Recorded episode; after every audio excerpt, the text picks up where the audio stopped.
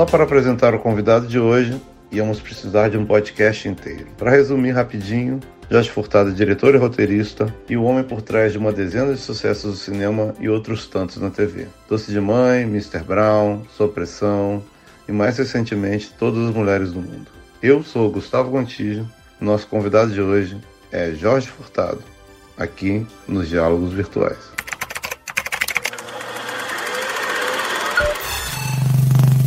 Diálogos Virtuais. Ele, o muso, o mito, o ídolo, Jorge Furtado!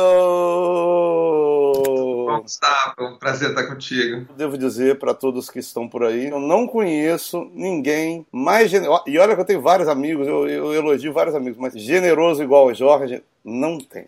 É o cara mais generoso no roteiro que eu conheço, generoso com as pessoas que trabalham com ele, tá sempre de bom humor, tem sempre conselhos para dar, tem sempre coisas boas para falar, sempre tem alguma piada para contar, faz uma mágica no final da cinema. Existe uma relação entre o cinema e a mágica muito grande, sabia disso, né? Porque Sim. o cinema ele começou no circo, começou como uma coisa de circo e, e vários, o Orson Welles gostava de mágica, Billy Wilder gostava de mágica, muita gente é, é mágico, Melier nem se fala, esse era Sim. mágico profissional. O cinema é um truque, né? continua sendo um truque, inclusive, nesse momento, né? Sim. Você vê e você não vê. Nesse momento não, você não vê. Mas hoje chegaram várias notícias aí de, de drive-ins e tal. Acho que em breve. Tu visse essa história do drive-in? Eu não tinha falado nisso, Gustavo. Tu não estava quando eu falei isso? Tava, você, você anunciou antes de todo mundo. Eu falei, vamos fazer drive-in, pessoal. Vamos lançar os filmes dentro do carro. Eu, eu voltarei o drive-in. Você frequentou Sim. o drive-in, não frequentou? A gente ia mais para namorado do que para ver o filme, mas.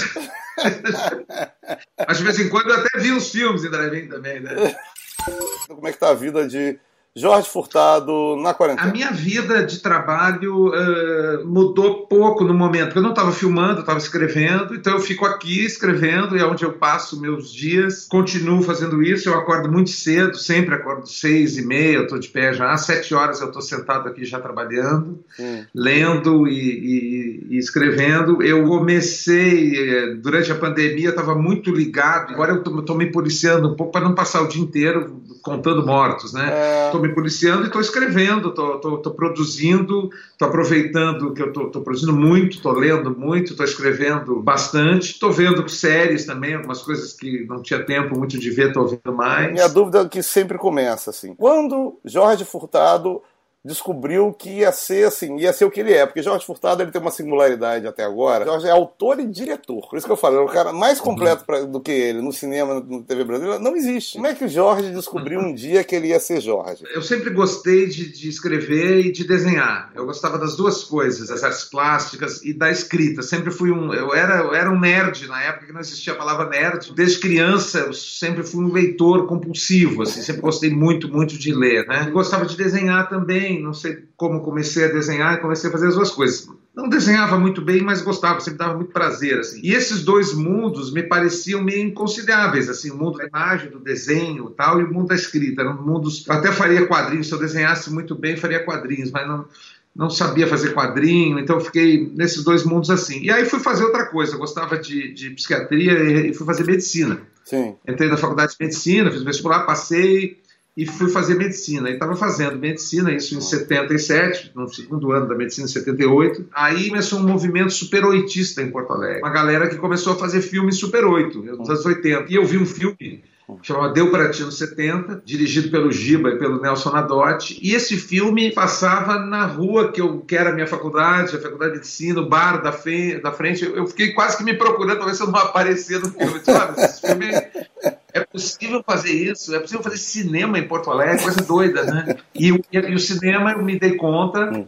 que eu gostava de ir ao cinema, mas nunca tinha pensado em diretor, quem era diretor, que, não, que existia isso, né? Hum. E aí eu me dei conta que o cinema é essa junção, essa junção poderosa entre a palavra uhum. e a imagem. Uhum.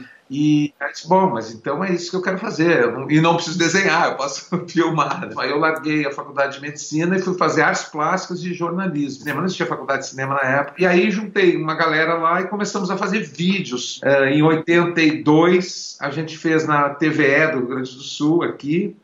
Que era a última TV preto e branco. Eu digo que eu comecei a trabalhar na TV, ela era preto e branco ainda, parece, parece que eu sou muito mais velho do que eu sou, mas na verdade era a última TV preto e branco do planeta, eu achei da TV de Porto Alegre. Mas a gente fazia um programa que chamava Kizumba, que era um programa que misturava ficção e documentário. Ele tinha, a gente pegava um tema, uhum. tipo assim, maio de 68, o êxodo rural, o movimento hippie, uma coisa assim, e esse tema era tratado jornalisticamente e como ficção também. A gente fazia um curtinha no meio, fazia entrevista, botava clipe, tratava esse assunto de várias, de várias formas. Uhum. Na época, quem fazia TV tinha uma frustração muito grande, foi isso, foi antes do VHS, antes do, do videocassete. Então, quem fazia, a gente fazia o negócio assim, quem viu, viu, quem não viu, não vai ver nunca mais, não tinha como ver, né? E aí é. nós, não, vamos fazer um filme, vamos fazer um filme. Então a gente se juntou com uma turma da TV e fizemos nosso primeiro curta em 84, que chamava Temporal, baseado num conto do Luiz Fernando Veríssimo, que nos cedeu gentilmente, que nós destruímos, estragamos completamente. Quer dizer, hoje eu acho muito ruim o filme. O segundo filme, não, esse eu já gosto até hoje, é o Dia que Dorival encarou a guarda. É um curta é, baseado num, num, texto do Tabajara Ruas, e esse filme é, é legal, esse filme Aí foi o primeiro que deu mais certo, assim. A gente foi para foi para Cuba, ganhou o Festival de Cuba. Chamaram para entregar, tava assim, ó. Tava Jean Maria Volonté, Gabriel Garcia Marques, Jorge Amado, Zé Legatá e o Fidel Castro, claro, todos lá sentados, felizes da vida. E a gente naquele Cine Teatro Karl Marx lotado, 3 mil pessoas e tal. E eles chamam para entregar, entregar o próximo prêmio Francis Ford Coppola. Olha! Todo mundo emocionadíssimo. Ele é adorado em Cuba por causa do Chefão 2, né? Que conta a história da Revolução. E ele se emocionou e tal. E aí ele chegou e disse assim, abriu o um envelope e, e leu assim: o júri decidiu criar um prêmio para curta-metragem. E o prêmio vai para o dia em que Dorival encarou a guarda. Gente, aí nós ficamos sabendo que tinha o prêmio que nós ganhamos o prêmio e nós íamos ter que receber nas mãos do Coppola. Quantos anos você tinha? Eu tinha 25, 26 anos. Hum, que glória, hein? Ficar com o Coppola no palco, o que tu vai dizer pro Coppola, né? Pô, Apocalipse Sinal é bem legal, hein? muito bom, helicópteros, bacana. A gente ganhou o prêmio e aí ficou assim, pô, não dá para viver disso, talvez dê para viver disso, né? De fazer cinema, é, televisão. Acho que deu uma euforia inicial que fez vocês acreditarem mesmo, né? O seguinte foi o Barbosa, não foi, Barbosa? É, Barbosa é um filme de 88 que conta a história do goleiro da Copa de 50, o Barbosa. Mistura também ficção e documentário, a gente entrevistou o Barbosa e juntou. É uma história do Paulo Perdigão, que era obcecado pela Copa de 50, que ele assistiu com, com o pai dele, ele contava que era a única, a única, vez que o pai dele abraçou ele na vida foi nos Jogos do Brasil, então tinha, ele tinha uma memória emocional muito grande daquilo, e o Brasil perdeu e nunca mais, foi um terror e tal. E ele escreveu um conto chamado Dia que o Brasil Perdeu a Copa, que é a história de um cara que volta no tempo para mudar o resultado do jogo. Naquela época eu falei, pô, um filme brasileiro sobre viagem no tempo. Quem são essas pessoas malucas que estão fazendo esses, esses, esses revolucionários? O Jorge Generosíssimo, ele está aqui cedendo, porque ele é um homem hiper ocupado. Ele está cedendo pra gente esse papo aqui, em troca que vocês se lembrem doações para o laboratório de teste de coronavírus. Ó. São três lugares. Especialmente para esse laboratório da Universidade Federal do Rio Grande do Sul, para o da UFRJ do Rio, e hum. tem o da USP também. Os três, as três universidades universidades estão realizando testes e precisam de doações porque os insumos para a realização dos testes são muito caros, muito caros. Pelo amor de Deus. Qualquer 10 reais já vai salvar. Eu vou acabar aqui e já vou doar. Eu prometi para mim mesmo que eu vou doar para todo mundo que, que, que trouxer aqui, eu vou doar. E aí chegamos em Ilha das Flores. Que ganhou o mundo, assim, ele está passando, escolas públicas do mundo adotaram o filme. Ele passa no Japão, recebo trabalhos escolares da Finlândia, é uma loucura. Uma obra de arte, né, Jorge? É o Ilha das Flores, eu não consigo me lembrar de outro curta melhor do que Ilha das Flores. Sei, que está no mundo, na história do cinema, assim, um dos maiores curtas da história do cinema. Eu não sei se já teve um um ranking, vou procurar isso. já teve já um teve já um ranking, teve quando, quando o cinema fez 100 anos, na França teve uma mostra 100 anos, o Festival de Clermont-Ferrand. O festival começava com a saída da fábrica dos irmãos Lumière e terminava com Ilha das Flores. Passava por um filme do Chaplin, tinha, tinha o Cão Andaluz, hum. tinha dois brasileiros, tinha o Coro de Gato de Joaquim Pedro hum. e o hum. Ilha das Flores. Mas aí me explica, como é que foi a ideia do, do Ilha das Flores? Hoje em dia ele ainda é moderno, assim, ele é hiper moderno. Mas pra época era tipo um negócio que eu nunca tinha visto na minha vida. O filme surgiu de um convite que eu recebi do professor Newton Fischer, que era um diretor da Faculdade de Educação aqui de Porto Alegre, para falar sobre separação de lixo orgânico e inorgânico. Porto Alegre foi a primeira capital, em 88, a ter a separação, coleta seletiva, né? E aí ele começou a me mostrar o que, que acontecia, como é que ia o lixo, onde é que ia o lixo, porque o lixo é um negócio que a gente abre a porta, botei lá e pronto. Agora o que, que vai acontecer com ele, não sei, né? Uhum. Então a gente larga e esquece dele. Mas o lixo, na verdade, não existe. Se tu separa o orgânico do, do reciclável, todo, todo lixo seco é reciclável e todo orgânico pode ser reaproveitado e tal. Sim. Então, era, era, esse era o assunto que ele, que ele me propôs. Tá. Mas, ao conhecer os lugares onde o lixo ia parar na cidade, uhum. ele me mostrou esse lugar que era um lugar onde tinha uma, o lixo, eh, que era um, um, cara dono de um terreno que comprava lixo orgânico para alimentar os porcos, e, e, a sobra disso ele abria para a comunidade para que ela pudesse uh, pegar o que pudesse. Né? Uhum. Então, essa situação absurda, com aquele tempo marcado, aquela história ali, que é uma, era uma situação real, uh, ela, ela foi ponto de partida. Eu disse: como é que eu vou falar sobre isso? Né? Como é que eu vou contar sobre isso? Era uma, uma coisa tão absurda que não tinha, não tinha, Eu fiquei muito tempo tentando escrever assim, um roteiro e não conseguia. Uhum. E aí me ocorreu, caiu uma ficha assim, disse que eu vou contar, vou falar para um extraterrestre, vou falar para alguém que não sabe a diferença entre uma galinha, uma baleia, um japonês, um tomate, tudo eu tenho que explicar. Aí escrevi aquele texto e fiz um filme que era um filme muito barato, eu não tinha som direto, né? Ele é todo narrado pelo, pelo Paulo José, um brilhante. Lindo, lindo. E chamei dois fotógrafos diferentes. Uhum para que eles não se falassem, ó, cada um faz e, e, o filme tem uma cara de colagem. As imagens têm fontes muito distantes, muito diferentes, assim. E o filme, eu acho que ele de alguma maneira ele antecipou um pouquinho, assim, em alguns anos, a, a internet, aquela palavrinha azul que a gente clica e vai para um outro. Sim. O, o texto o hipertexto, o né? hipertexto. O texto, né? Uhum. Então uma, uma palavra liga a outra, a outra, a outra e aquele jogo, aquele jogo de uma imagem levando para outra é que é que fez o filme e ele era nesse sentido uma certa novidade. Mas uhum. nada é totalmente original. Eu identifico muito as origens daquilo ali tudo. Eu estava muito influenciado pelo Vonnegut, o ah, Vonnegut é um dos, dos meus escritores preferidos. Uhum. Uh, ele tem a ver com o próprio Monty Python. Tem um filme do Talking Heads chamado True Stories, uh, que tem uma história do Texas, que ele conta a história do Texas, que é uma coisa, uma colagem de imagens doidas assim. Hum. Então, a velha fiar do Humberto Mauro, essa coisa da velha, a mosca da velha, a velha fiar. A soma de várias coisas cria uma coisa nova. É tipo, ah, é uma alquimia, é uma soma de, de, de elementos químicos. E aí você pegou várias referências e fez algo que nunca tinha sido feito, assim, mas sim, tem, tem traços ali, mas aí você Sim, cria uma, muitos, é uma criatura completamente nova. Outra coisa que tem muito ali também, não sei, tu é mais moço que eu, mas uh, eu me lembro do Pateta Olímpico, era um negócio que Pô, tinha na, na, Disney. Eu adoro. Era aquilo que era assim, o Pateta cientista, então, o Pateta não sei o quê. Então, era uma coisa assim, que tem, é um texto científico, mas a imagem não tem nada a ver com o texto.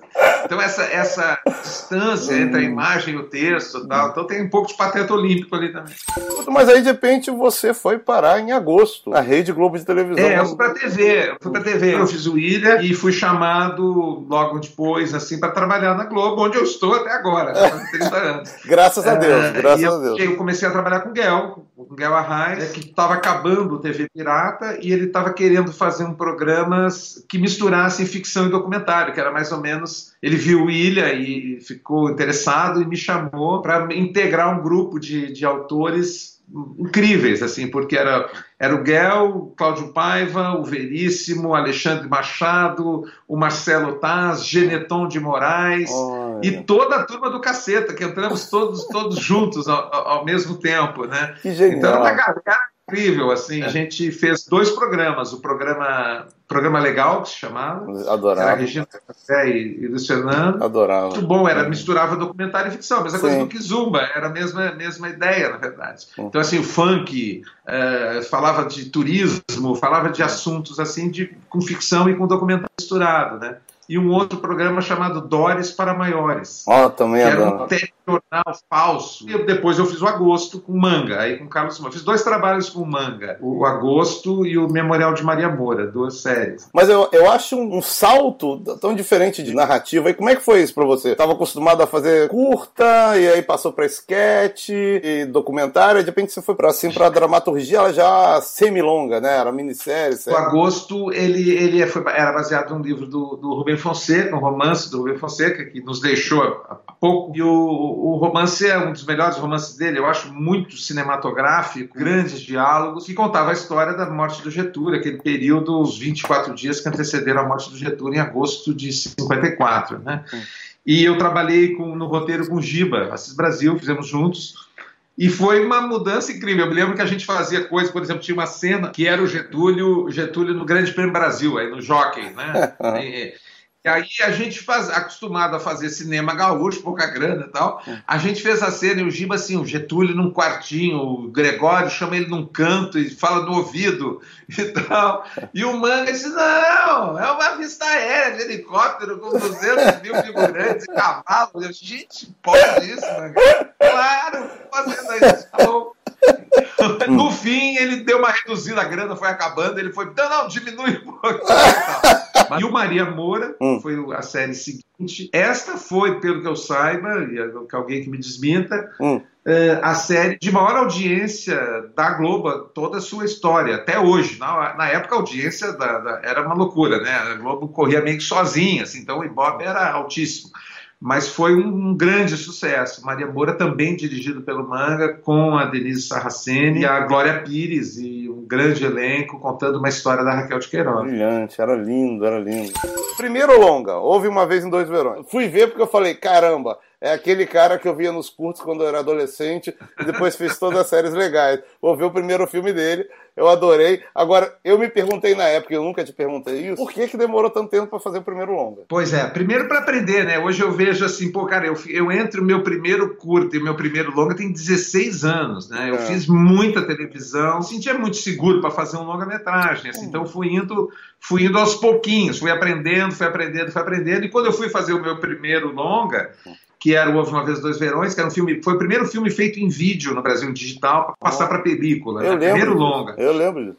É, então ele tinha várias questões, enfim. E eu fiz assim, ó, fiz um roteiro clássico em três atos, não tem flashback, não tem narração off, a coisa só anda para frente e, e dos atos muito bem marcados. Fiz uma história de uma paixão adolescente, com muita música, apresentando uma série de, de músicas de uma época para outra. É, é, um diálogo de gerações ali mesmo, uma geração por trás da câmera, que era minha, uhum. e uma geração na frente da câmera, que era do meu filho. O Pedro é um dos atores sim, do filme, sim. e os amigos dele do colégio e tal. O Pedro, ele na época ele fazia teatro na escola, uhum e eles pediam, me pediam textos assim, e, e, e, sempre eles faziam assim, Woody Allen, hum. uh, Neil Simon, então eles faziam os papel de marido, chegando do trabalho de gravata com uma pasta de 14 anos. Eu, gente, e ele dizia, não tem texto com adolescente, não tem dramaturgia com adolescente, e eu disse, não, vamos fazer uma então, né? Então a hum. gente escrevia a história para a gente fazer meio nos fins de semana, assim, hum. e foi um filme muito barato, feito em vídeo, e, que, e, e, que ele foi assim, foi lançado aqui em Porto Alegre, foi com um público é, razoável, mas ele chegou no Rio e bombou, foi um sucesso no Rio de Janeiro, aquela coisa que o Rio às vezes adota o um negócio no verão, assim, que todo mundo... Nossa, foi um foi em quatro salas, quando viu, estava em oito... Oh, foi um sucesso danado aqui, foi tipo o um filme do verão. E tinha a ver, é, né? Porque tinha coisa de praia e tal. Esse filme tem trilhas de... incríveis, assim, tem muita trilha, trilha legal, várias bandas que a gente eram bandas sucessos dos anos 70. Tem a última gravação da Cássia Eller. Nasci para chorar, ela gravou na, assim, foi, foi uma coisa terrível, porque ela gravou e morreu quatro dias depois, assim. Foi a última gravação dela, Nasci para Chorar. Oh. E tem, tem muita coisa legal ali. Tem o Pato Fu cantando Walter Franco. tem muita coisa, uma, o disco do filme é muito legal também, e no DVD tem toda a trilha para ouvir. Eu vou me copiar um pouquinho depois, esse é. é um filme maior, né, um filme de orçamento maior, e é um filme que eu escrevi para aqueles, uh, aqueles atores, eu pensei no Pedro Cardoso, que trabalhava comigo há tempo já, um grande amigo, um grande ator, pensei na Leandra Leal, tinha pensado nela uh, eh, para fazer o filme, na Luana Piovani também, desde, desde o início, mas o protagonista eu não tinha, eu não tinha protagonista o, o personagem principal eu não tinha. É, escrevi todo o filme para aquele personagem ali, o André. Passei cinco anos fazendo esse roteiro, assim, sempre. É, foi desde 95, as primeiras anotações do Homem Copiava são de 95. Só fui filmar em 2001. Caramba! É, eu comecei a escrever aquele fluxo de consciência daquele personagem e, e, sem ter uma história. Comecei a escrever o que, que passava na cabeça de um rapaz que lê uma fotocopiadora e não consegue ler o final dos textos, né? Sim. Ele me pareceu um personagem emblemático dessa nossa era de que nós sabemos bem pouquinho sobre muita coisa e não sabemos muita coisa sobre nada. A gente fica pulando de uma coisa para outra, essa fragmentação quase esquizofrênica que é a cabeça da gente hoje, né? Sim. E aí fui escrevendo aquilo, só que eu não tinha o ator. E aí fui fazer teste. A Leandra Leal que indicou o Lázaro Ramos para fazer o teste. E eu vi o Lázaro e eu disse, cara, esse cara é incrível, que ator incrível esse garoto.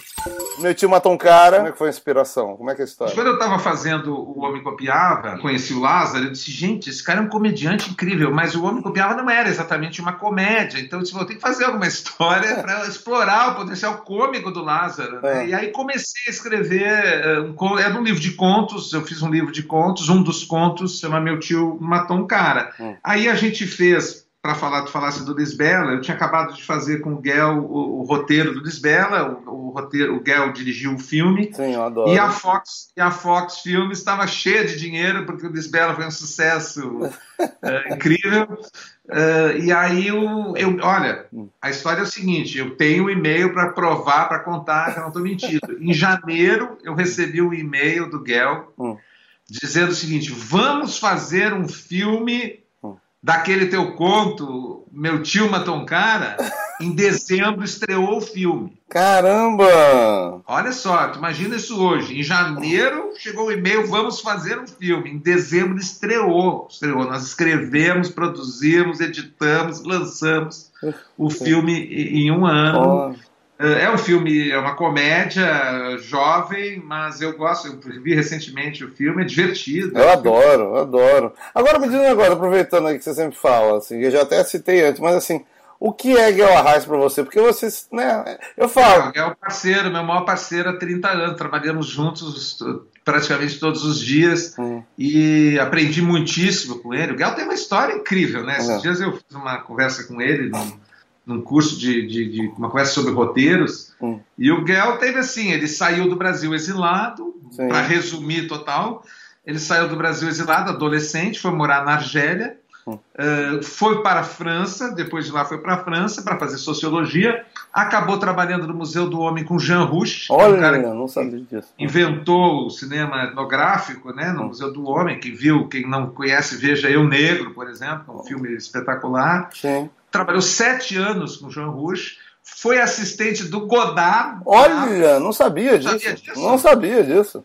O, o, o Jean Rouge, o Godard precisava de alguém que falasse francês e português, foi para Moçambique fazer revolução, foram instalar, uma TV revolucionária, e o Guel foi de assistente dele, foi para lá instalar a TV. Aí ele foi, depois de esse essa formação marxista, sociológica e, e progressista e vanguardista, ele voltou para o Brasil para fazer a novela da sete com Silvio de Abreu e Jorge Tem que aguentar o Jorginho tirando a calça e mostrar a bunda pra ele todo dia. Aí ele juntou esses dois mundos, o pop, o pop do Jorginho, do Silvio, da novela popular, com a formação Godard dele e virou aquela mais, né? Então a gente se encontrou e virou grandes parceiros. Eu já falei pra você, você sabe disso. Eu amo saneamento básico, é tipo um dos filmes da minha vida. Então fale, por favor, de saneamento básico. Eu tenho uma certa obsessão por Shakespeare, então eu, eu, eu leio e leio há muitos anos, desde muito tempo, desde os sonetos, já traduzi sonetos. E aí eu tava há anos nessa obsessão shakespeariana, e aí eu cheguei, não, chega. O que, que aconteceu antes do Shakespeare? O teatro não começou com Shakespeare, né? E aí eu fui estudar o, a comédia dell'arte, que veio antes dele, né? De 1300 a 1600 ali foram 300 anos com oito personagens, sete, oito personagens. Sim. E aí, que são esses personagens que sustentaram o teatro por 300 anos, né? E aí fui estudar a comédia dell'arte e são personagens incríveis. E aí eu resolvi fazer um filme com os personagens da comédia dell'arte. O Saneamento oh. Mágico são os personagens da comédia dell'arte. Olha. É, os, é, os é os criados, é a mulher voluntariosa mirandolina que quer provar para o pai que ela é ela é uma mulher forte que podia ser o filho que ele não teve. Uhum. É o Wagner, é o personagem do Joaquim, que é o, é o cara que, que é, que, é, o servidor de dois patrões. Ele tem a mulher, mas tem o sogro, tem o patrão. Tem os dois velhos, o velho de Bolonha e o velho de Veneza, que é o Tonico e o Paulo José. Tem a, tem a, a mocinha a mocinha que quer ascender pelo casamento porque é bonita, que é a, a Pitanga. O Bruno Garcia, que é o bonitão conquistador. São Sim. os personagens da comédia dell'arte. Aí depois saneamento básico, teve uma mudança de, de gênero total, assim, né? A gente viu um, um Jorge Furtado que a gente nunca tinha visto no cinema, com Real Beleza. Real Beleza é um filme de quatro atores, né? Numa casa, é, uma história sobre a beleza. Eu tava, lembra que o saneamento básico termina com uma frase do Dostoiévski, a beleza salvará o mundo, é. cobrindo é. a, a, nudez da, da, Camila Pitanga. Pouca gente prestou atenção porque a Camila estava atrás, então as pessoas não leram, mas estava escrito lá. É. Eu tenho essa imagem, eu tenho essa ideia de que a beleza pode nos salvar. Se alguma coisa pode nos salvar, é a beleza, né? E, e, aí fiquei pensando nessa, que vários tipos de beleza, que belezas existem. A beleza visual, a beleza do gesto, a beleza da ação, a beleza da palavra.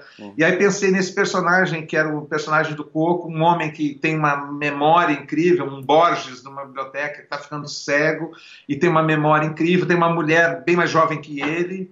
E, e, essa mulher se apaixona por um cara que chega ali, que é um fotógrafo, que está procurando uma beleza. Sim. Ele está procurando uma grande beleza, que é uma menina, né? Uhum. Essa menina, nós fizemos testes com 300 meninas, né? os olheiros vêm muito para o Grande do Sul procurar modelos, né? Então Sim. eu pensei nesse personagem desse olheiro que está procurando uma menina e se apaixona pela mãe dela, né? Sim. Pela mãe dela. Aí nesses testes apareceu entre 300, aí fui selecionando para 30, acabei fazendo é, oficina com 10 e escolhi uma que é a Vitória Estrada. Olha só, mais um lançamento, Jorge Furtado. É, é, foi a primeira coisa, ela não era atriz, ela era uma menina jovem que foi, apareceu assim. Hum. E ela depois, agora, muito feliz com a carreira dela, já fez três novelas de protagonista e ela é muito muito talentosa, muito esforçada e muito bonita e muito dedicada. Enfim, então era um filme pequeno feito ali naquele e, e realmente é, não tem nada de comédia, é, é, outra é outra história. Mr. Brown, Mr. Brown, eu sei como é que foi a concepção, essa eu tava lá com você. Essa Mas, eu tava junto. É. O Mr. Brown, o Mr. Brown, assim, a gente queria fazer uma história, queria falar, falar sobre racismo, né? Que o Brasil, esse é talvez o maior assunto não falado do Brasil. O Brasil é um país escravagista, né? Que tem 52% de negros, eles não estão representados na dramaturgia, não estão representados na política, não estão representados nos postos de comando, uhum. e a gente fica empurrando com a barriga esse assunto e não fala disso. Né? Então eu queria falar disso de uma maneira divertida, cômica, engraçada, uh, na arte, através da arte. É, então, é, com essa história, estava pensando nisso há muito tempo, já tinha feito vários filmes com esse tema, o próprio é, Dorival, o Barbosa em algum sentido, meu tio Matão Caro um pouco, e mesmo o Homem que Copiava, já tinha feito outros assuntos, falado disso em outros, de outras maneiras, mas queria falar é, com astros. E aí eu tinha os astros, porque também tinha que ter os atores, né? Então o, a, o Lázaro e a Thaís eram os, os nossos veículos para falar desse assunto de uma maneira na, no horário nobre da TV, da TV brasileira, da TV Globo, né? Uhum. E aí eu vi uma notícia que o, que o, que o Jorge Ben, olha só, olha. o Jorge Ben tinha uma casa na Disney. E aí eu pensei, imagina o Jorge Ben morando numa casa na Disney, cercado de milionários brancos, né? Aquele gênio, que é o gênio do Brasil, um dos mais músicos do mundo. E, e aí pensei nisso, imagina um músico genial que tá rico e que tá, vai para um lugar que só tem branco rico e, e uma vizinha racista, né? Que, é. aquele cara fazendo barulho ali do lado dela. E aí apresentamos esse projeto, uma turma de roteiristas incríveis, um grupo fantástico, Marcelo, Bernardo, Adriana, Jô, e, e aí fizemos esse roteiro com um elenco muito legal e foi um super sucesso, muita música também. Uau. Eu gosto muito de música e, e sempre que eu penso num projeto, eu penso na música. Assim, eu estou escrevendo e pensando aqui vai entrar uma música assim, que música é essa? A, a música é a grande arte brasileira, né? Hum. Nós sabemos que a nossa grande arte é a música, né? Hum. E, e temos músicos incríveis, sempre novos, surgindo. E a música, ela, ela, ela, ela, é o meio que o sentimento de um filme, né? O, o sentimento, o clima de um filme é muito é, a música que traz, eu acho. E, então eu, quando escrevo, penso na música, penso, estou aqui ouvindo música todo tempo. Eu também. Supressão começou como um projeto de um, é um filme, é um filme da conspiração do Andrucha. Uh, baseado num, num, num, livro do Márcio Maranhão que uh, encomendaram para gente uma série eu, eu, trabalhei na criação da série junto com, com, com, a equipe da conspiração e criamos esses dois personagens, a Carolina e o Evandro, que são médicos que são heróis, né? Assim, o, o, os médicos. Agora a gente está vendo mais. Eu disse para o Lucas Paraíso, que quem está que, quem tá fazendo os roteiros dessas últimas temporadas, que ele vai envelhecer naquela sala ali, porque agora essa história vai ter muitas temporadas mais heróis do que nunca, né? mais heróis do que nunca. Porque agora a gente está vendo o heroísmo desses profissionais da saúde, que onde tudo vai parar lá. Né? Quer dizer, 80% dos casos que chegam no hospital público, eles não são problemas de saúde, eles são problemas de civilização. Eles são hum. gente que levou tiro, mulher que apanhou do marido, bêbado dirigindo, motoqueiro sem capacete, facada, caiu da laje, explodiu a bomba na mão. É só coisas que poderiam ser resolvidas se o país tivesse mais educação, melhor distribuição de renda. Tudo isso não ia parar no hospital, mas como não temos, tudo vai parar lá na mão desses caras. É que tem que fazer milagres com nada. Às vezes eles não têm nem luva, às vezes não têm máscara, às vezes eles não têm agulha, enfim, e eles salvam vidas o dia inteiro. É, então, esse ambiente do hospital, é, porque existem muitas séries médicas no mundo, nos sim. Estados Unidos deve ter umas 30 no momento, sim, né? Sim, sim, Mas nenhuma com que a gente, o cara tem que usar uma mangueira de jardim porque não tem dreno, não, não tem que usar. Isso é, é a vida desses caras, né? É. Então, então foi uma série que foi e além disso, além de ter uma grande dramaturgia, grandes uh, grande elenco, Julinho, a Marjorie, toda a equipe ali, diretores, o Andrucha, a Mini Kert, ele, ele, ele tem também uma função uh, pública, assim, porque a gente sempre termina, eu lembro, eu sugeri aquilo, ó, vamos terminar cada episódio com um telefone, ligue para tal, se você, barará, telefone tal, procure. E aquilo ali, Gustavo, é assim, ó, na hora que a gente fez um sobre doação de órgãos, a doação de órgãos subiu de 200 para 800 no mesmo dia. Hum. Na hora que a gente fez sobre abuso infantil, as denúncias na delegacia. Então, ele tem uma função que a TV aberta tem essa função social, que ela precisa ensinar, né? ela precisa ajudar né? Sim. Então é uma série que eu tenho muito orgulho de ter participado dessa criação e ela, eu acho que é uma vida longa. Todas as mulheres do mundo, nossa, unanimidade. Gente, que coisa hum, linda, estou tão feliz com essa série. Olha, quando eu estou deprimido hum. e vendo lista de mortos em todos os lugares, eu entro no Twitter e escrevo todas as mulheres do mundo. Aí eu fico vendo os comentários, gente, que beleza nessa hora uh, uma série que fala de amor, de poesia, de filosofia de vida, de carinho, de amizade. Não tem vilão, não. tem um monte de beleza, tem sexo, erotismo. Eu descobri uma palavra, descobri umas coisas, não, por exemplo, a palavra gatilho eu não conhecia. Eu fiquei aprendi no Twitter, porque assim, é gatilho direto, é só gatilho. Bom, tem muito gatilho nessa série. Enfim, no meio da, da, da, dessa, dessa quarentena, coisa boa é ver as pessoas se beijando, namorando. Nossa, amor. E, e tá tão bonita, a direção da Patrícia Pedrosa maravilhosa, uma, uma releitura feminina da obra do Domingos, né? Uhum muito feminina, a equipe toda de mulheres e, e, grandes atrizes.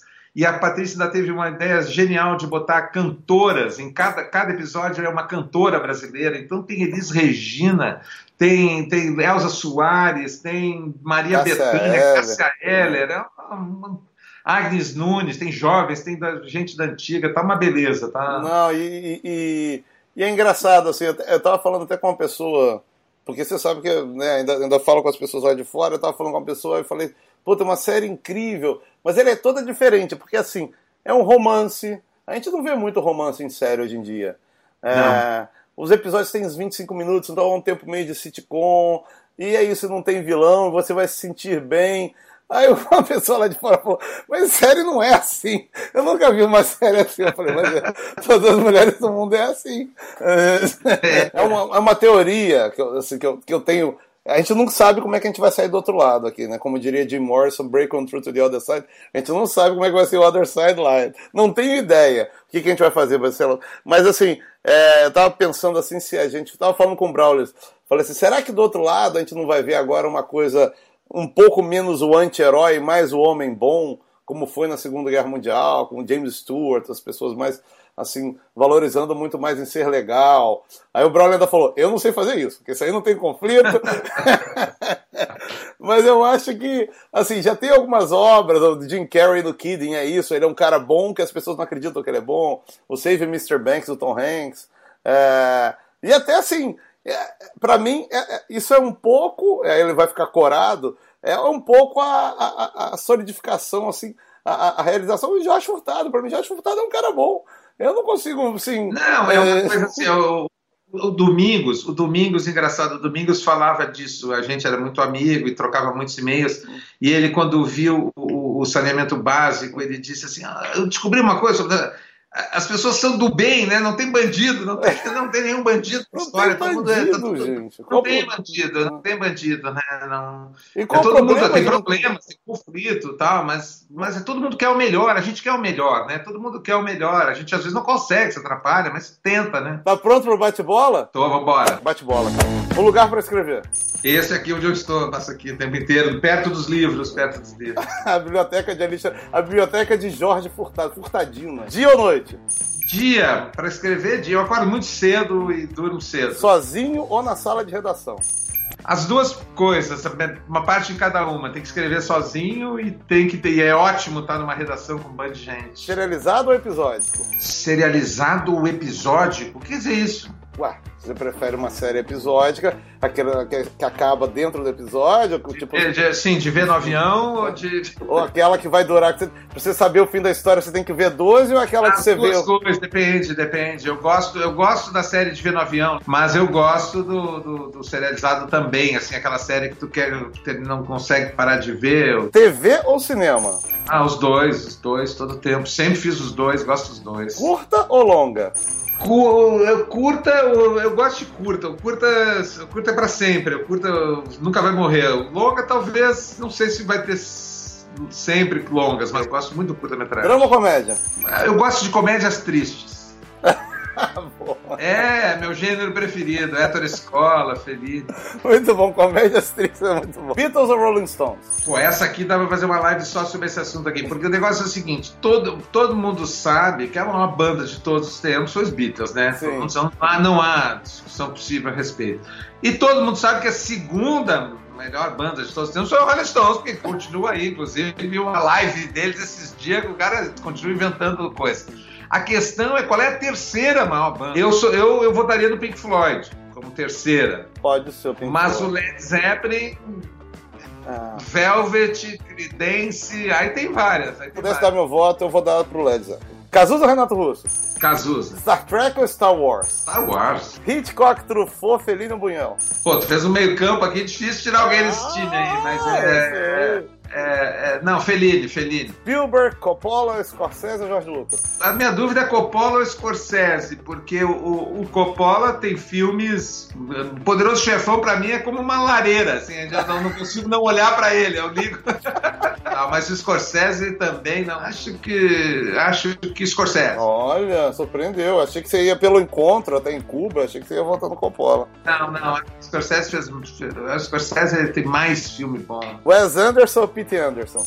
Paul Thomas Anderson, por causa do Magnolia, que é uma coisa espetacular. Claro, cara. Todo mundo. Você lembra que na época falavam que era pretencioso? Falavam, não é, não é, não é tão bom assim, é um cara que quer mostrar serviço. Espetacular, aquele Espetacular. Recuperou até Tom Cruise. Um filme. Todas as mulheres do mundo, de Domingos Oliveira. Aê! Um livro. Grande Sertão Veredas. Olha aí, rapaz, tem spoiler? Tem spoiler? Não, já é público. Eu já é. fiz com o Guel o nosso último trabalho juntos, o roteiro do Grande Sertão Veredas. Ele já era pra estar tá filmando, se não fosse essa pandemia miserável. Vem, vem aí, Grande Sertão Veredas e Guel Arraes. Olha aí, e Jorge Furtado no roteiro. Né?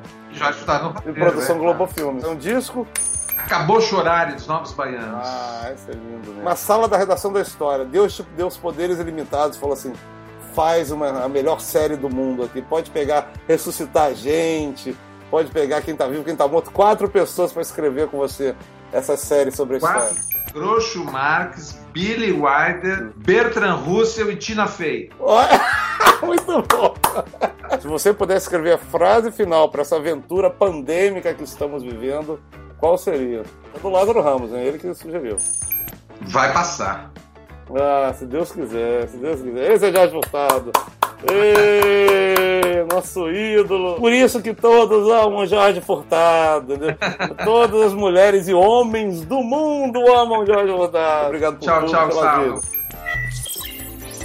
Espero que vocês tenham gostado do nosso episódio do podcast Diálogos Virtuais de hoje. Você pode escutar pelo G-Show ou também pelas principais plataformas de podcast. É só procurar por Diálogos Virtuais. E no G-Show, além do nosso programa em áudio, você pode assistir os melhores momentos em vídeo dos nossos bate-papos. Tá tudo em gshow.com/podcast. E para ajudar quem está sofrendo com os impactos da pandemia, do novo coronavírus, acesse paraquemdoar.com.br. Lá você se conecta com quem está trabalhando para combater e prevenir os impactos dessa doença na vida dos brasileiros. Saúde e até a próxima.